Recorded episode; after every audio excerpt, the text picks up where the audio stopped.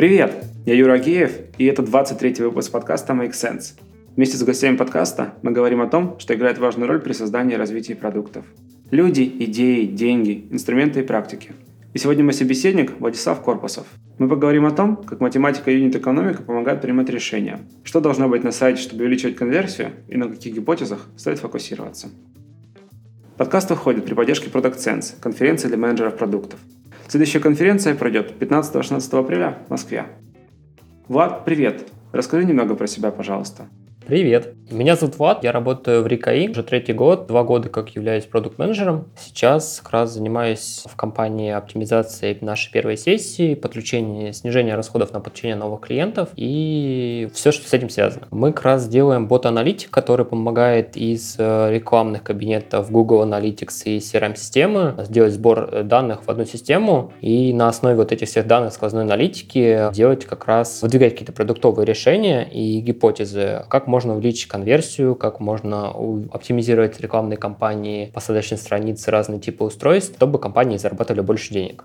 Ты рассказывал, что у тебя очень большой опыт еще поисков точек роста, работы с юнит-экономикой при работе со стартапами. Да, смотри, мы находимся на базе как раз free, поэтому каждые там три месяца к нам заезжает порядка 30 команд. Я помогаю немножко Илье там и помогаем вообще free с как раз построением юнит-экономики для разных компаний. Мы берем в основном как раз более сильные проекты, у которых уже есть какие-то продажи в интернете, у которых есть рекламные кампании, расход на рекламу и так далее. И за время вот моей работы, наверное, прошел через меня, наверное, более более 50 компаний, по которым я посчитал юнит-экономику. Мы это делали и на продажах каждый раз, когда продавали нашу систему нашим клиентам. Мы делаем это после подключения, когда уже первые какие-то цифры собрались на основе сквозной аналитики. И вот мы делали это очень часто на проектах free, небольших стартапах, в которых можно попробовать, посмотреть циферки, поиграться и какие-то гипотезы с ними протестировать. Поэтому, да, опыт очень большой. Слушай, нет какой-то у тебя профессиональной деформации? У меня просто, когда вот начал заниматься и мероприятиями, или до этого вообще программированием, я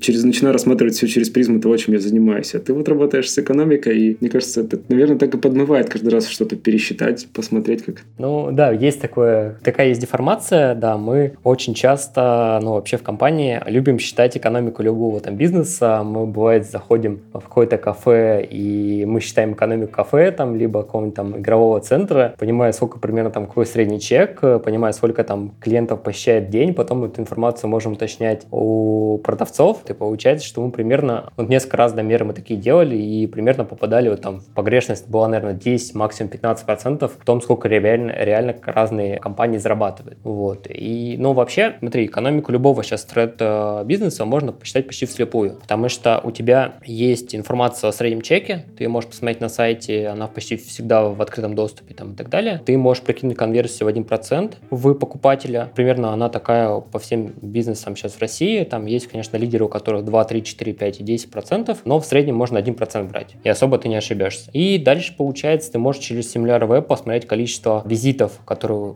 ну, происходят на этом сайте, и там, например, поделить там на полтора либо на два, и поймешь количество пользователей, которые который посещает этот сайт, потому что визиты, сейчас на одного пользователя приходится несколько визитов, там от одного и пяти там, до двух визитов в месяц на одного пользователя. Поэтому вот эти все цифрики можно прикинуть, используя все открытые источники, и дальше уже посчитать экономику бизнеса, понять, где у них точка роста и куда им стоит фокусироваться. Мы вчера с ребятами обсуждали сайт по продаже экскаваторов.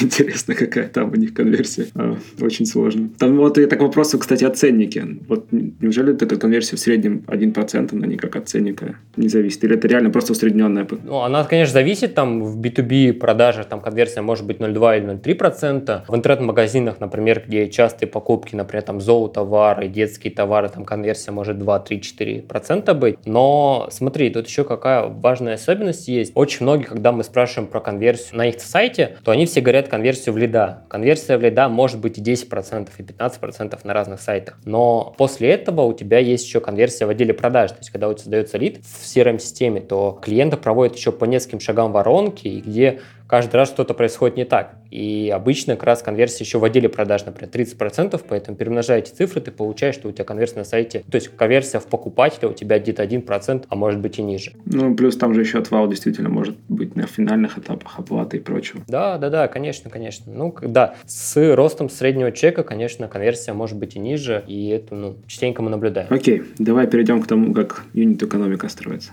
Да, смотри, юнит-экономика строится достаточно просто. У тебя на вход подаются пользователи, на выходе ты получаешь деньги. Пользователи ты покупаешь с какой-то стоимостью. Это стоимость привлечения пользователя, cost per user. И у тебя пользователь проходит а, твой сервис какой-то конверсии. У тебя есть э, средний чек, то есть доход на одного покупателя, и у тебя есть какая-то конверсия на прохождения. Таким образом, ты можешь посчитать, получается, стоимость привлечения пользователя ARPU, и вот как раз э, вычитанием этих двух метрик ARPU минус стоимость привлечения, cost per user, и умножая все это на количество пользователей, которые у тебя приходят на сайте, ты получаешь как раз доход, который ты можешь получить. Вот, поэтому тут все очень просто. То есть, по факту, тебе нужно знать 4-5 метрик, которые необходимы для подсчета юнит-экономики, и дальше смотреть, сколько ты денежек принесешь компании. Смотри, получается, любые цифры, они все равно идут для принятия решения, и в данном случае мы как бы используем математику. Кстати, я сейчас вспомнил, читал статью, кажется, Даниила Ханина, и он там предлагал убрать слово «экономика» вообще из э,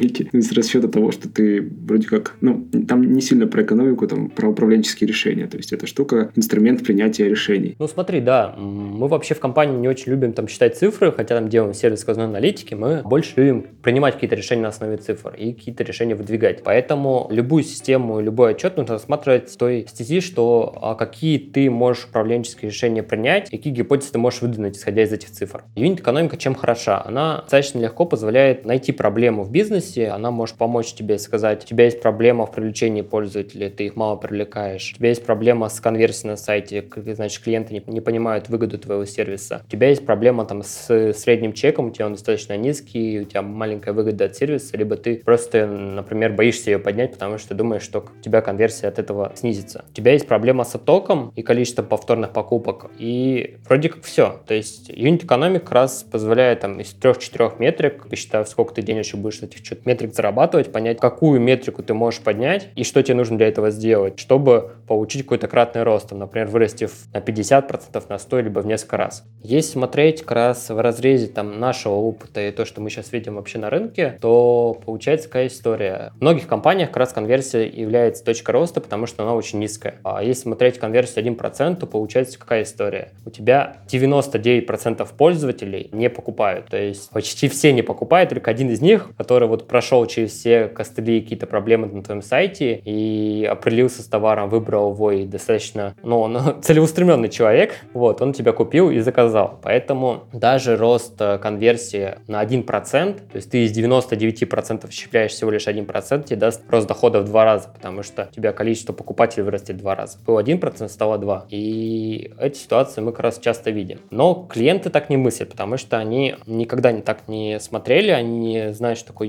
юнит-экономика, не понимают, зачем она нужна, и они все думают, что нужно оптимизировать рекламные кампании но как раз в оптимизации рекламных кампаний, там, э, отключение каких-то неэффективных, там, снижение, ну, запуск каких-то новых рекламных кампаний или оптимизация старых, она не дает какого-то кратного роста, потому что, ну, ты можешь там подключить на 10-20% какие-то рекламные кампании, э, ну, и то, получается, у тебя достаточно низкая конверсия, и все твои усилия умножаются на эту конверсию в 1%. Поэтому тут очень важно смотреть что у тебя болит сейчас, и оптимизировать именно это. Слушай, ну вот по поводу конверсии, есть же такая штука, что, в принципе, процесс принятия решений, это со стороны клиента уже, да, он может быть растянут во времени. Вот это как-то можно смоделировать? Ну, давай приведем пример, там, курс обучающий, образовательный курс, и типа вот он стоит там 30 тысяч рублей, и человек будет думать, не знаю, может быть, две недели, может быть, месяц. Ну, я думаю, с любым дорогостоящим продуктом, в принципе, такие есть проблемы. Это как-то моделируется? Да, мы в сервисе собираем все действия пользователя, это процентное действие пользы, то есть ты видишь номер сессии, видишь канал привлечения, какую поставить страницу пользы посетил, видим как лог таких действий, и мы видим, в какой момент у тебя совершилась транзакция. Таким образом, ты можешь посмотреть каналы, которые участвовали у тебя в цепочке до покупки, понять, какие платные каналы там были, правильно распределить по ним доход и посмотреть уже в разрезе там модели атрибуции и так далее. Но в любом случае, когда у тебя конверсия 1%, то твое узкое место смещается в том, что клиент, наверное, не понимает ценности твоего продукта, он не понимает, какую выгоду ты даешь, какие проблемы ты его решаешь, почему этот продукт стоит столько. Поэтому многие пользователи не покупают. Но в основном, если смотреть разные сервисы, там Яндекс Музыка, там еще какие-то сервисы, в большинстве случаев это какие-то эмоциональные решения, там мы можем легко сейчас позволить себе потратить там тысячу, две, три, четыре и так далее, на какие-то эмоциональные вещи. Поэтому если мы даже как-то ну, пользователям покажем выгоду от нашего сервиса, либо покажем то, что он даст какие-то позитивные эмоции, либо он решит какую-то локальную проблему, то клиент достаточно легко может расстаться с этими деньгами, и сейчас это не проблема. Но в большинстве случаев мы как раз пишем не про боли клиента и решение этих болей, а мы пишем больше о том, какие мы крутые. И вот это очень сильно снижает нашу конверсию, потому что клиент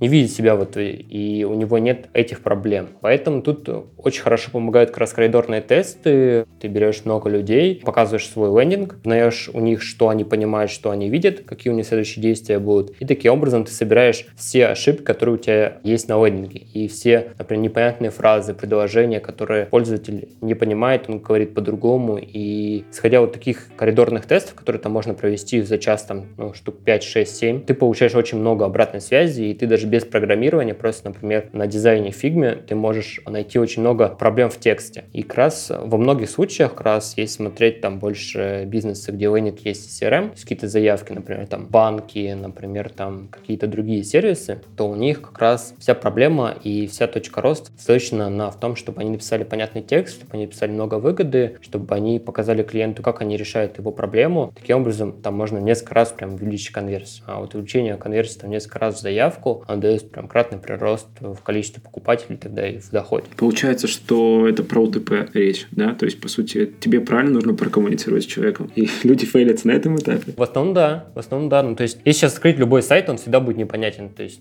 он непонятно, какую задачу он решает, непонятно, какую проблему он решает, как это будет проблема решена. В основном такие есть реально проблемы. Вот сейчас многие сайты можно открыть, посмотреть, но мы со всем этим сталкиваемся каждый день. Но просто есть пользы более целеустремленные, есть пользы менее целеустремленные. И если у одного там, твоего конкурента будет э, лучше тексты, они будут лучше сверстаны, они будут больше показывать выгоды, то они там будут покупать, ну, то есть у них конверсия будет выше, они могут себе позволить покупать, пользуясь за более высокую стоимость. То есть у тебя они будут покупать скорее вопреки.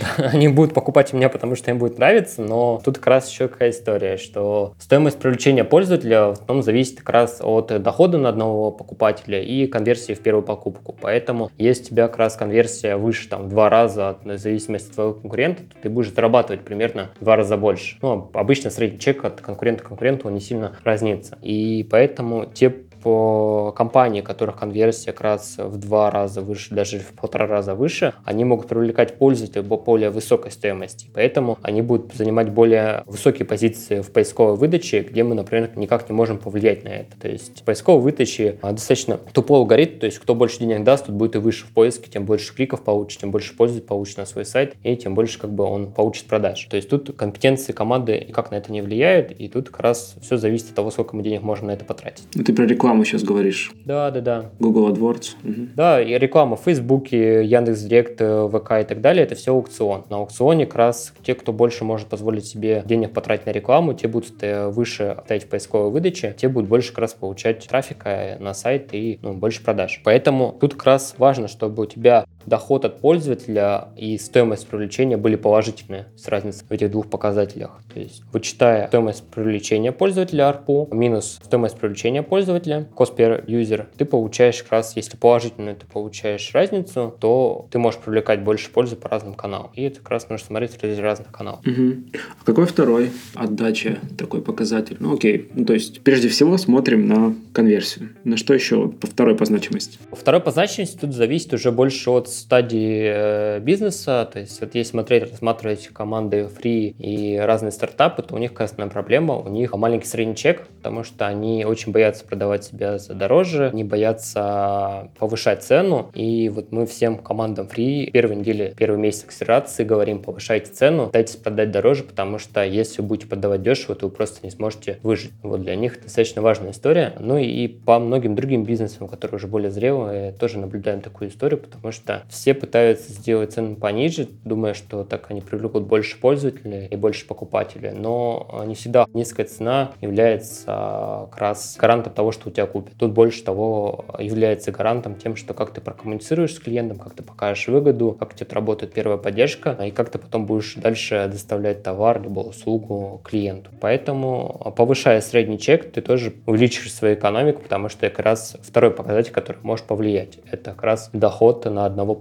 покупателя РППО. На этапе запуска стартапа, наверное, это же действительно самое простое, что можно сделать. У тебя нет там базы пользователей, которая начнет вопить еще, и вот это все. Ну да, да, да, поэтому, но они очень все боятся этого делать, потому что у них есть какие-то внутренние ограничения, есть ограничения как раз у всего компании, и поэтому тут очень важно эти ограничения снять. Вместе с ними даже бывает пробуем это сделать, созваниваемся с клиентами, выясняем потребности, пытаемся продать дороже и так далее. У кого-то получается, те выживают, у кого не получается, те помирают в основном. Слушай, ну это тоже как бы про коммуникацию ценностей. Если ты не можешь донести, что он действительно того стоит, это уже больше продажам идет отсылка. Окей у тебя стоит задача подумать над тем, как повысить конверсию, как ты к ней подступаешься. Ну смотри, я обычно на разных воркшопах сам задаю этот вопрос, показываю как раз воронку действий пользователя до момента покупки э, на интернет-магазине и показываю такую ситуацию. Там, на первом шаге у тебя конверсия ну, 100%, у тебя 300 тысяч пользователей в месяц приходит, на втором шаге у тебя конверсия из этих 100% у тебя отваливается, например, 70, и остается у тебя там 60 тысяч пользователей. И на последних шагах там у меня там ну, такое равномерное э, падение числа пользователей на 30% идет. Вот. И получается, что если смотреть эти графики, то визуально еще так построено, что как раз очень большое падение идет с первого на второй шаг, и потом такое равномерное. И большинство людей в зале, они отвечают, что как раз нужно оптимизировать первый шаг воронки, вот, потому что там достаточно много пользователей ты потеряешь. Получается, ну, 240 тысяч пользователей.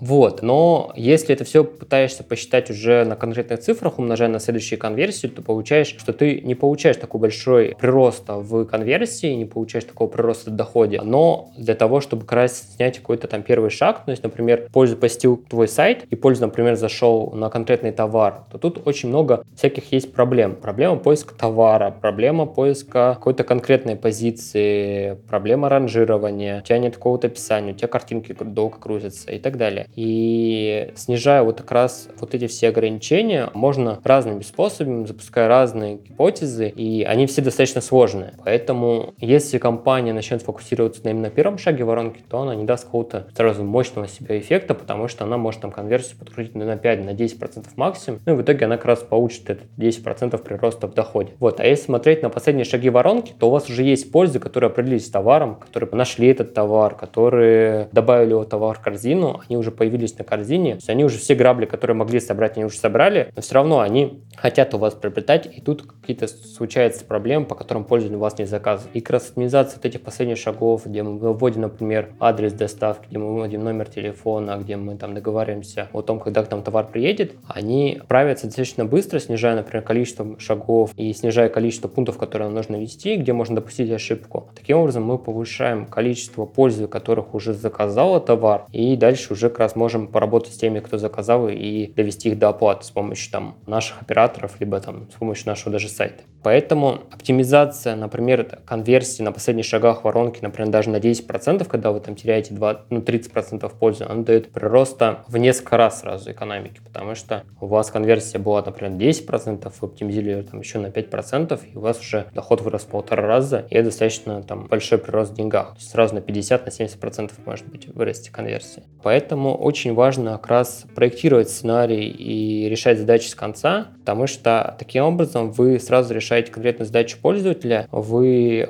очень четко идете от конца к началу, до того, как пользователь зашел на сайт, и отсекает те шаги, которые точно не нужно делать пользу. То есть вы проводите пользователя по критически важным шагам воронки, которые важны того, что пользователь заказал. Вот. Таким образом, вы меньше программируете, меньше делаете каких-то багов и дефектов, потому что любое программирование, любой там дизайн, он содержит какие-то дефекты, которые нужно потом вычищать и так далее. И вот проектируя как раз задачу с конца, вы как раз количество шагов уменьшаете, количество дефектов уменьшаете, потому что меньше программируете. И решаете как раз конкретную задачу пользователя, а не вводить его куда-то там вглубь и так далее, где он может потеряться, где он может уже не понять ценности, где он может чего-то не понять и не сделать. А есть какие-то классические вот ошибки, когда ошибки лишних шагов по твоему опыту? Которые почему-то люди продолжают добавлять, но которые совсем там не нужны. Да, ну если посмотреть все наши интернет-магазины, то там адская корзина, там очень много полей нужно заполнить, и в большинстве случаев как раз это вызывает проблему пользователя, потому что они могут уже забыть, что они даже заказывали, потому что полей очень много, там до 10-15 полей, но по факту что нам нужно знать? Нам нужно какие товары пользователь уже заказал, нам нужно знать его номер телефона, нам в большинстве случаев нужно знать адрес доставки. Все. После этого уже мы можем тут создавать заявку, а потом уже как раз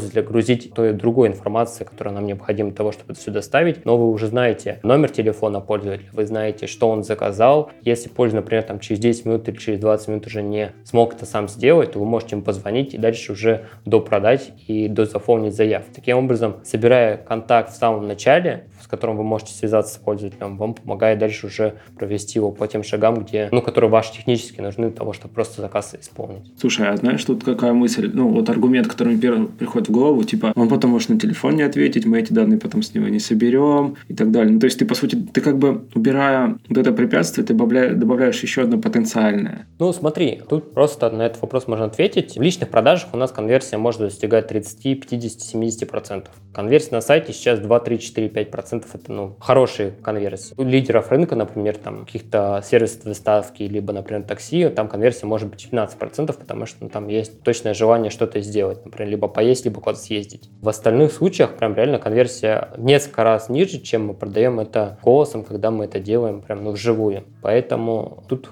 ну, важно сделать то, что на сайте нам важно получить номер телефона. Если у нас хорошая воронка, то можно дальше пользователя провести по этой воронке. Если пользователь уже не справился, то у нас уже есть контакт, в котором можем связаться. И дальше уже сделать что-то с пользователем, помочь ему оформить заказ, доставить, где-то его поддержать, где-то снять его ограничения, блокеры и так далее, чтобы как раз клиент заказал, оплатил и так далее. Ну, как бы, если он трубку не берет, то значит, не наш клиент, как бы, ну, и с ним не стоит тратить на это время. Интересная мысль. Я сейчас как раз зашел, пока ты говорил на сайт Rika AI и решил проверить, есть ли мне возможность заставить номер телефона, и тут авторизация по Google Analytics. Короче, с меня номер телефона не возьмут. Да, я могу рассказать, почему это делаем. Смотри. Давай. Мы очень хорошо сегментируем пользователя на входе, потому что мы хотим доставлять ценность нашим клиентам в первые там, две недели. Поэтому нам очень важно понять, что это за клиент, какая у него CRM-система, какой у него сайт, какие у него сейчас есть уже настройки Google Analytics, есть там проблемы. У нас есть бот э, и сервис мониторинг, который как раз по 30 евристикам каждый день проверяет всех наших клиентов, все наши счетчики и смотрит, какие есть там проблемы, какие там есть проблемы в записи транзакций, какие есть проблемы в расходах, есть меточки, например, неправильно, либо их вообще нет. Есть проблемы с тем, что у вас по каким-то пользователям записался GA Client ID. Вот. И таким образом мы, когда получаем какого-то лида, то мы как раз автоматически проверяем все его настройки, мы смотрим, какой у него счетчик установлен сейчас, смотрим, как они отправляют транзакции, какие там есть погрешности, потому что аналитика достаточно хрупкая штука, и тут в большинстве случаев как раз можно допустить много ошибок. Поэтому мы это делаем намеренно, мы очень хорошо сегментируем пользователя на входе, мы знаем его уже до момента того, как мы с ним свяжемся, все его данные yeah. Из Google Analytics, то есть хотя бы количество пользователей и сколько они денежек примерно тратят по разным каналам. Просто мы видим количество пользы, которые они получали, например, по Яндекс.Директу, по Google AdWords, по Фейсбуку. И мы получаем брифы клиента, то есть мы получаем, чем они занимаются, какая у них CRM-система, какие у них рекламные кабинеты есть, какие у них расходы примерно, и вообще какие у них цели есть, что они хотят. Они хотят оптимизировать там больше рекламные кампании, либо они хотят больше работать над конверсией, либо у них сейчас там стоит вопрос, как бы нам согласовать бюджет на следующий год, чтобы, ну, начальство, чтобы в следующем году привлекать трафик. Вот сейчас с этим проблемы есть, потому что циферки, например, не сходятся, я не могу ничего показать собственнику, вот, а бюджет нужно согласовывать, потому что вся работа встанет. Ну, то есть, по сути, вы действительно берете такой самостоятельный сбор данных, которых иначе пришлось бы просто собирать человека. Берете на себя эту работу. Ну да, то есть мы, во-первых, облегчаем работу человека, потому что в большинстве случаев там, те, кто к нам приходят, директоры по маркетингу, там, продукты, собственники, они не всегда знают прям цифры прямо здесь, сейчас, им нужно какой-то отчет открыть, что-то посмотреть, а мы уже сами можем посмотреть все эти данные, проанализировать его счетчик, посмотреть, какие там есть проблемы, посмотреть, сколько там пользователей есть, посчитать эту юнит-экономику и прикинуть, что, у него сейчас, наверное, болит и к чем к нам он может обратиться. Либо, например, показать ему, что вот сейчас, например, работать над, над эффективностью рекламных кампаний не так эффективно, лучше поработать с вашими посадочными страницами, пробовать там поднять конверсию в покупателя либо в лида. И это сейчас является вашей точкой роста. И объяснить, как мы с этой штукой работаем, какая у нас методология, как мы строим воронки, почему мы считаем по пользователю, не по сессиям и так далее. Вот. И тут получается вин-вин, то есть они как раз понимают, что они получат и что у них будет первый там месяц, два, три, и нам достаточно хорошо, что мы сразу видим все поле клиента, мы видим все его циферки, мы видим его счетчик и понимаем, какие там есть тоже проблемы, и также можем скорректировать наши какие-то издержки, посчитать их и понять, вообще с этим клиентом стоит работать, либо его стоит положить там и заняться с ним позже, когда он что-то сделает по-другому, как это нам нужно. Ну, то есть, по сути, вы как раз... Ну, окей, тебя, у вас было ценностное предложение на сайте, а человек, авторизовавшись, да, дает вам еще один шанс и сделать ему более точечное ценностное предложение. Ну да, да. То есть мы по факту делаем скоринг и уже точное предложение да, выдвигаем клиенту показываем, чем можем быть полезны именно в его случае, чтобы как раз, ну, просто у нас достаточно большой сервис, мы можем и помочь рекламной кампании, можем помочь с посадочными страницами, можем поработать с э, твоей доходы на одного покупателя, э, можем поработать с конверсией во вторую покупку, и понять, где это можно оптимизировать. И поэтому, чем мы точнее расскажем о том, что мы будем делать и как мы будем делать, тем клиент получит ну, больше выгоды на продаже, и таким образом мы повышаем свою конверсию и повышаем выгоду от нашего сервиса в глазах клиента. Ну и можем обосновывать достаточно высокую цену, там, в 30, 50, 100 тысяч рублей в месяц. Слушай, я вот с недавних пор наблюдаю за китайским сервисом, я не знаю, как правильно название, честно, произносится Тау Тяо или Ту Тяо, ну, типа, в общем, сервис про контент, который там, в переводе это называется заголовки, и, в общем, это история про то, как искусственный интеллект, там, алгоритм, машин и прочие вещи подбирают людям статьи по их интересам. И у них, короче, KPI, если память не изменяет, это им нужно подсунуть человеку 100 таких статей, которые он прочитает. Ну, в общем, задача такая, чтобы их алгоритм научился определять, какие статьи человеку интересны и так далее, и так далее. Вот, у меня здесь два вопроса есть. Во-первых, они убрали вообще любые препятствия, то есть ты заходишь, и они делают твой скоринг, вот как вот ты сейчас рассказывал, делают твой скоринг по геопозиции, делают твой скоринг там еще по каким-то доступным вещам, какой-то телефон, что там, что-то. Ну, в общем, такие вот пункты максимально вытаскивают про тебя. Ну и, и затем на основе этих данных начинают подкидывать тебе статьи, ты, они смотрят, там, читаешь, что не читаешь, так далее, так далее, накапливают данные, делают твой скоринг. Это окей, но у них же клиент ничего не платит, и это ну, достаточно частная модель, когда у тебя, в принципе, клиент, он имеет там какой-то lifetime value, но он считается, да, допустим, в рекламе там, или, не знаю, в каких-то таких вещах. Вот как, как в таком случае у тебя юнит-экономика вообще применяется, не применяется? Ну, смотри, а тут какая ситуация? У тебя клиент платит вниманием сколько времени у тебя пройдет на сайте, сколько ты раз можешь показать разные баннеры, сколько ты раз можешь показать рекламу на твоих статьях. Поэтому очень важно, чтобы как раз тут было, с одной стороны, у тебя есть рекомендатели, которые платят за то, чтобы ты размещал баннеры на их сайте, а с другой стороны, у тебя есть пользователи и внимание пользы, которые у тебя проводят на страницах. И чем больше у тебя пользы будет проходить, чем больше они будут читать статей, тем больше как раз ты будешь больше им показывать рекламу, тем больше рекламы ты можешь через них пропустить. Но вот как раз важный момент, как раз это проблема там и ну, вообще работа как раз Google, Яндекса и вот таких систем, том, что плане, что они должны подбирать релевантные ответы на запросы пользователей, там, в поисковой выдаче, подбирать классные статьи, которые будут интересны конкретно этому пользователю, и чтобы повышать время жизни пользы на сайте, чтобы этот пользователь возвращался обратно к тебе на сайт и дальше читал статьи. Поэтому тут как раз контентная такая история, в том плане, что чем более интересные ты статьи подложишь пользователю, и он их прочитает, тем больше времени у тебя пройдет, и тем больше у тебя будет доход на нового пользователя, пользователя, и таким образом ты будешь больше зарабатывать. А если перекладывать это на формулы, или это так сходу не решить это уравнение? Ну, у тебя как раз э, получается стоимость привлечения пользователей в таких случаях, оно у тебя больше идет из органики, у тебя есть какой-то платный трафик, наверное, какие-то партнеры, которые тебя тоже рекламируют, вот, но в основном это как раз ну, бесплатный трафик. И у тебя есть какой-то доход от пользователя. И чем больше как раз пользователь просмотрит рекламы, чем больше у тебя будет рекламодателей, тем у тебя будет выше ARPU, тем ты больше будешь зарабатывать на объеме. То есть с увеличением числа пользователей и если тебе ARPU будет не изменяться, то есть количество статей, которые просмотрят и показов рекламы, которые посмотрят пользователя, оно будет не уменьшаться, то ты будешь зарабатывать больше денег, привлекая больше пользователей. Угу, ну, то есть здесь тогда ключевым показателем уже не конверсия на самом деле становится, или все-таки? Ну, тут да, у тебя как бы конверсия, наверное, в просмотр какой-то статьи и клик по какому-то объявлению, вот тут, наверное, так можно считать. Ну да, наверное, это не ключевая у тебя задача, то есть тебе задача, наверное, больше увеличивать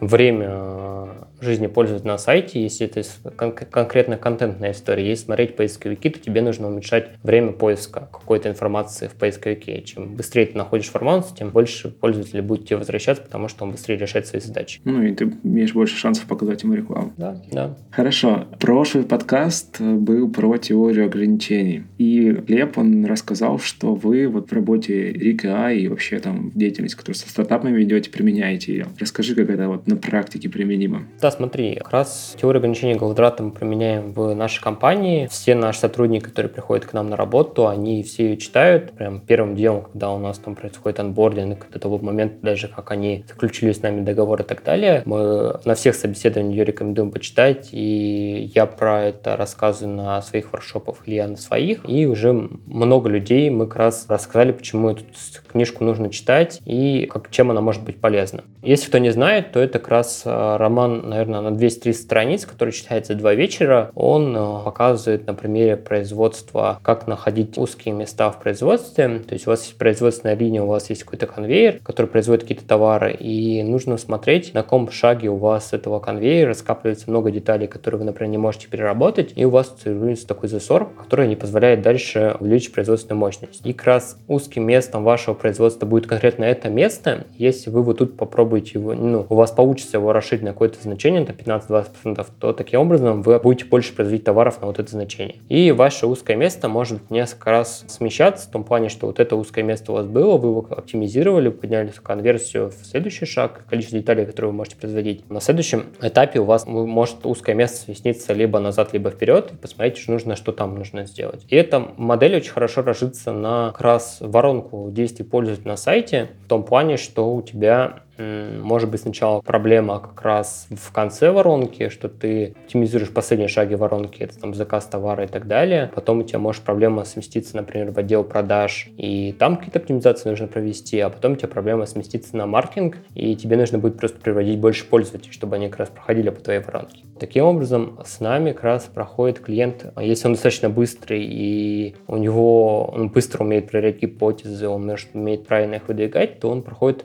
несколько циклов за квартал, и таким образом как раз несколько сразу ограничений снимает и может поднять все показатели в несколько раз. Ну, то есть это именно про поиск тех моментов, где ты просто упираешься во что-то. Да, да, да, да, да. И потом цикл. Угу. Ну, например, агентство. У тебя есть там ограничение с тем, что у тебя количество проектов достаточно ограничено количеством людей, которые у тебя есть в штате. И тут какая у тебя точка роста? Ты либо сильно оптимизируешь процессы и перекладываешь на какую-то машину или какой-то сервис, либо ты повышаешь средний чек на входе и хорошо квалифицируешь клиентов, чтобы как раз брать очень узкоцелевых клиентов, где у тебя издержки минимальные, стороны, клиент получает много выгоды и платит достаточно большую сумму, чтобы как раз окупать команду и зарабатывать больше денег. Поэтому тут, да, нужно смотреть, где у тебя сейчас узкое место, у тебя узкое место в конверсии, у тебя узкое место в среднем чеке, либо количество повторных покупок, либо на токе, и смотреть как раз, где ты можешь повлиять достаточно быстро и с какими-то минимальными прототипами, с минимальной какой-то разработкой,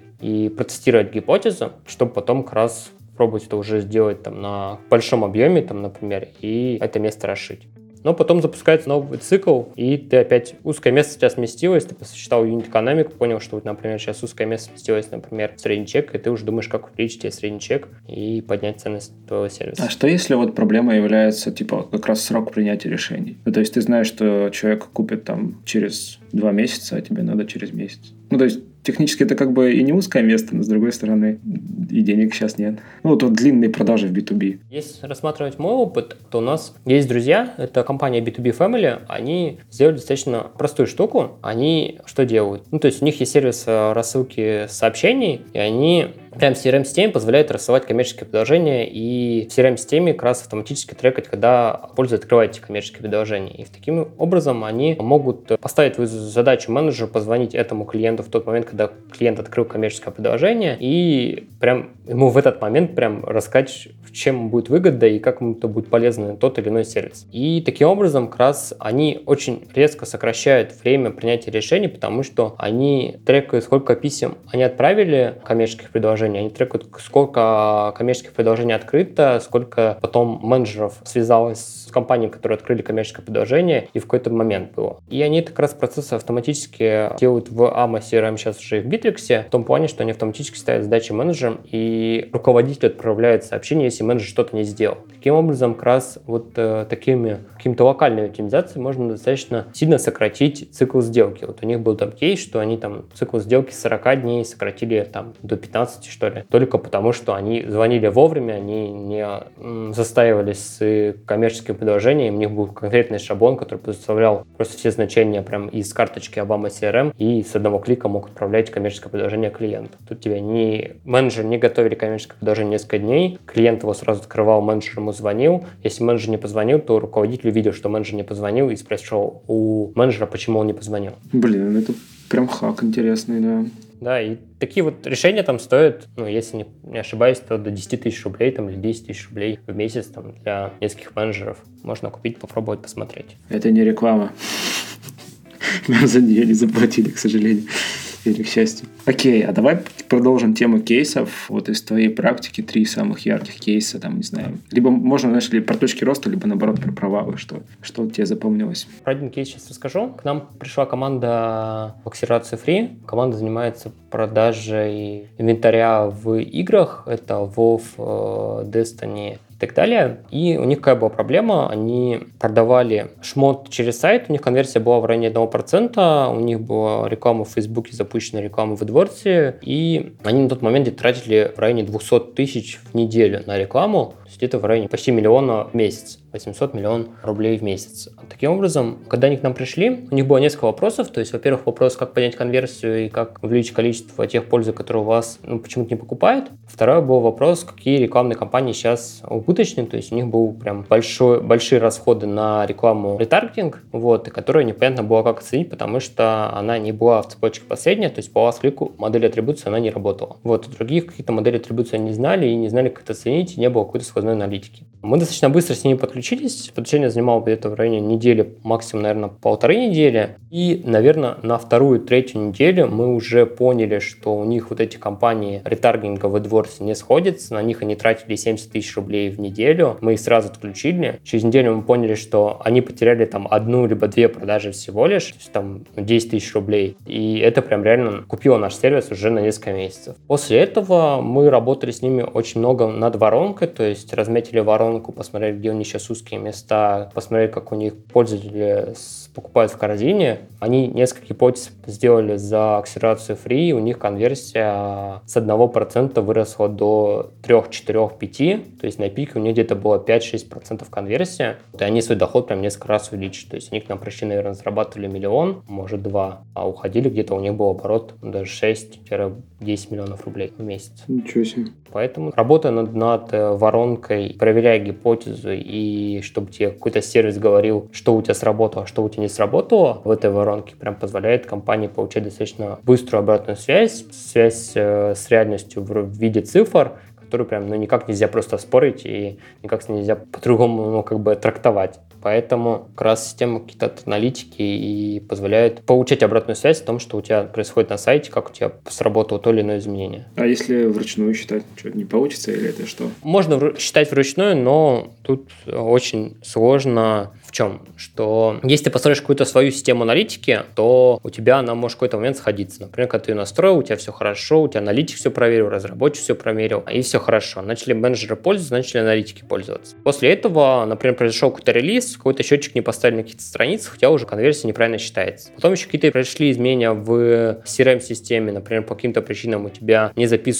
по каким-то сделкам источник привлечения, не GA, Client ID, вот, и тут ты уже тоже получаешь погрешность. Плюс у тебя кто-то, например, запустил новые рекламные кампании, допустил там ошибки в разметке UTM меток, вот, и тут тоже у тебя получается прогрешность, и когда клиенты настроили какую-то там свою аналитику, а потом через две недели, через месяц, через два начали анализировать какие-то цифры, то они оказывают, что у них цифры не сходятся, у них другие цифры в CRM-системах, у них другие цифры в рекламных кабинетах, и всем этим данным просто нельзя верить, их нужно запускать новые какие-то циклы проверки гипотез, чтобы понять, вообще эта гипотеза сработала, либо эта гипотеза не сработала. Поэтому вот э, я очень много сейчас еще времени уделяю сервису нашего мониторинга в том плане, что у нас есть прям, наверное, большая часть сервиса, половина нашего сервиса, это на основе разных евристик, сейчас в районе 35, наша машинка автоматически проверяет все настройки Google Analytics, проверяет, как мы портируем расходы, что все правильно у тебя вот и меточки, что они вообще все есть. Мы проверяем какие объявления мы не импортируем. Почему мы не импортируем? Потому что разные рекламные кабинеты в разный момент там разные API выливают. Директ проекта недавно появились видеообъявления и HTML-объявления, об этом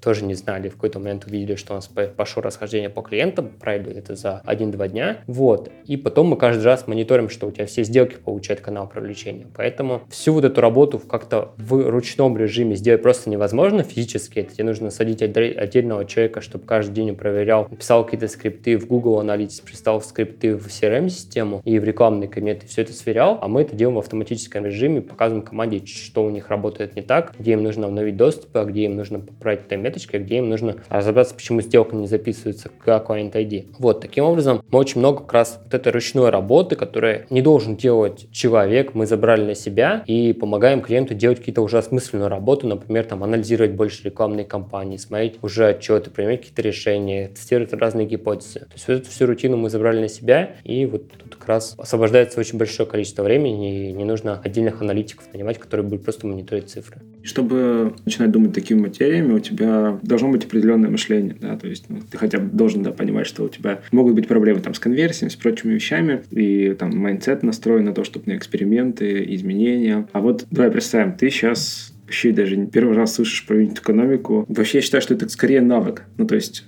как мне кажется, ты можешь сейчас опровергнуть, да? То есть... Ну, да, да. Навык, который можно тренировать. Да, вот вопрос в том, с чего начать и как тренировать. Ну, его нужно развивать. Ну, то есть, вот, если у тебя его нет, что делать? Ну, сейчас в интернете очень много есть статей, как посчитать юнит-экономику, как это можно сделать. Э. Ну, да, ее вот берешь, ну, окей, ты прочитал, ты знаешь, но это же не навык. Что тебе нужно вот... Ну, да, тебе, да, ты прочитал теорию, теперь нужно тебе на практике закрепить этот навык. Ну, нужно посчитать несколько проектов. Можешь посчитать свой проект, можешь посчитать проект друга, можешь взять несколько сайтов, в которых ты можешь найти статистику, например, средний чек, количество посещений, и предположить, что конверсия на этом сайте где-то 1%, будут посчитать еще экономику других сервисов, понять, где они там можно оптимизировать их воронку. Но ты не получишь обратной связи. Цикл обучения, он замыкается, когда ты получаешь обратную связь и корректируешь свое поведение. Тут да, ну да, ну то есть тут ты можешь просто закрепить навык того, что ты считаешь юнит экономику, ты понимаешь, как оно устроено, ты понимаешь, откуда берутся какие-то конкретные цифры. Дальше уже все-таки, ну, наверное, либо на своем проекте, либо на проекте, где ты можешь как-то повлиять, где ты можешь получить обратную связь в виде цифр, то есть аналитику ты имеешь. Дальше тебе вот тут нужно уже выдвигать какие-то гипотезы. То есть, например, мы в этом месяце, например, оптимизируем воронку. То есть мы работаем над конверсией и понимаем, что хотим, например, с 1% поднять конверсию до полутора процентов. Эта гипотеза вырабатывается. Наша команда может переваривать переваривать, например, там месяц, 2, 3, 4, 5 гипотез. Это достаточно быстрая команда, где есть налаженный процесс. В медленных командах там одна-две гипотезы проверяется тебе нужно понять, что у тебя есть какой-то, например, бэклог того, что у тебя есть, например, там 10 гипотез, которые ты хочешь, наверное, проверить, либо в которые ты веришь. Вот, тебе нужно достаточно быстро их простроить, понять, какие гипотезы ты берешь, понять, какие гипотезы точно не нужно брать, потому что у них там экономика не сходится, и у них ROI будет точно отрицательный, и ты там не получишь какого-то прироста по деньгам. И сфокусировать твою команду на тех гипотезах, которые точно могут дать какой-то эффект, либо там плечо изменения вот этих метрик достаточно большое, чтобы оно позволило окупить тебе свою команду, окупить все вложения, либо хотя бы сделать несколько шагов для этого. Потому что каждый раз, когда мы выдвигаем гипотезу, например, по конверсии, она может тоже не сработать, потому что мы что-то не знаем о наших пользователях. Нам нужно провести какой-то каздев, нам нужно понять, как пользователь мыслит, какие у него есть проблемы и так далее. Каждый раз, когда мы выдвигаем какую-то гипотезу, мы получаем обратную связь от рынка, мы получаем обратную связь от клиентов, и мы уже свою нейронную сеть обучаем на то, что как бы вот это работает, это не работает. И если хорошо, что если мы это подкрепляем в цифрах, которым мы доверяем, и плохо, когда, конечно, у нас цифр нет, и мы достаточно обум это анализируем, просто количество продаж, например, выросло, непонятно по каким причинам, то наша нейронная сеть обучается, она уже выдает более правильные какие-то гипотезы, и мы более точно понимаем наших клиентов, понимаем, какая у них есть проблема и боль, и уже таким образом как раз через несколько подходов мы применяем более лучшие решения, которые позволяют нас, нашу конверсию как раз подвигать, пошатать и посмотреть, что у нас может как раз увеличить эту конверсию там, даже на 0,5% пункта. Тут ты говоришь нейронная сеть, ты имеешь в виду все-таки мозг человека, правильно понимаю? Ну да, да. Ну сейчас люди пока выдвигают гипотезы, пока нет такой машины, которая может выдвигать гипотезы там. Да. Кстати, я этот хотел дальше продолжить эту тему, да, то есть если это достаточно неплохо обсчитывается машиной, ну в принципе, да, это же большой объем информации, много цифр, есть правила определенные, определенные. Вся загвоздка именно в выдвижении гипотез получается? Или все равно, но есть... Ты же можешь генерировать. Машинка, смотри, тебе может показать, какие у тебя места есть проблемы. Например, она может сказать, что конверсия на мобильных устройствах у тебя в два раза ниже, чем конверсия на десктопе. Она может показать, на каких посадочных страницах у тебя именно на мобилке конверсия очень плохая, даже по сравнению с мобилками. Вот, и она может показать тебе, по каким компаниям, например, у тебя конверсия низкая. И дальше уже нужно человеку посмотреть веб-визор, посмотреть, э, почему у него там может быть низкая конверсия, понять, на каком шаге у него низкая конверсия. И уже дальше человек может выдвинуть какие-то реалистичные гипотезы по поводу того, как это можно оптимизировать. Вот, машинка таких штук пока не умеет делать, и не знаю пока, когда к этому придет, но машина как раз помогает оптимизировать ручную работу, то есть сбор цифр, анализ цифр. Она может показать, где у тебя как раз узкое место, где тебе стоит уделить больше внимания на каком-то срезе. Дальше же человек может это все проанализировать, ему покажет конкретный срез, покажет конкретно посадочную страницу, покажет тип устройств. Он может открыть, например, сессии этих пользователей, посмотреть, почему у них там отваливалось. Например, они дальше не проходили на следующий шаг воронки. Вот, и тут, да, тут только человек сейчас поможет, то есть как бы других каких-то способов я, наверное, не знаю. Интересно, интересно, как это в итоге окажется. Хорошо, давай вот э, с чего начать человеку? Ну окей, вот в теоретической части, может, посоветуешь что-то прям проверенное временем тобою? Да, сложный вопрос, но тут все зависит, конечно, от бэкграунда. Но если смотреть интернет-компании, я бы посоветовал им правильно, наверное, установить просто счетчик Google Analytics, выгрузить количество пользователей, посмотреть, выгрузить из CRM количество заказов, вот, посчитать как раз конверсию в покупку. Вы из CRM-системы можете выгрузить э, средний чек и посчитать количество повторных покупок, но оно обычно достаточно низкое, типа можно взять 1 и 1 и 1 и 2, вот, и посчитать, сколько денежек вы зарабатываете. Прикинь, как раз с реальным вашим доходом и понять, где вы сделали какую-то ошибку. Дальше уже сделать там несколько гипотез, то есть взять, пробовать просто подвинуть, подвигать конверсию. Например, конверсию увеличить на 0,5% пунктов, посмотреть, сколько денежек даст при других неизмеряемых показателях. То есть средний чек зафиксируем, количество повторных покупок фиксируем, ну и маржинальность мы тоже фиксируем, потому что у нас тоже какая-то есть, какие-то издержки мы несем. И посмотреть, как это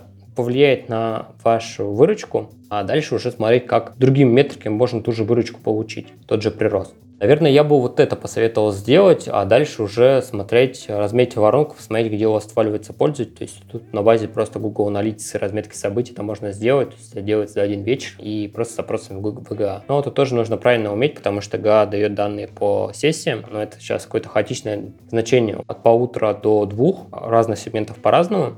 Поэтому тут важно считать именно по пользователю, то есть как раз делать запрос через сегменты, что пользователь сделал сначала этот шаг, посетил, потом пользователь, например, сделал вот это событие и вот это через сегменты вытягивать. Но тут, наверное, задача уже посложнее, но на это тоже есть очень много статей, как бы, которые можно прочитать и разобраться. Ну, то есть самое простое, что можно сделать, просто получить количество пользователей за месяц, выгрузить данные с CRM за этот же самый месяц, там посчитать средний чек и, собственно, по, по той формуле, ну, сделать табличку классическую там и поиграться с конверсией. Да, все верно. Спасибо тебе большое за беседу. Мне было интересно. Надеюсь, мы еще не раз поговорим. Да, спасибо, спасибо тебе. Пока-пока. Пока-пока.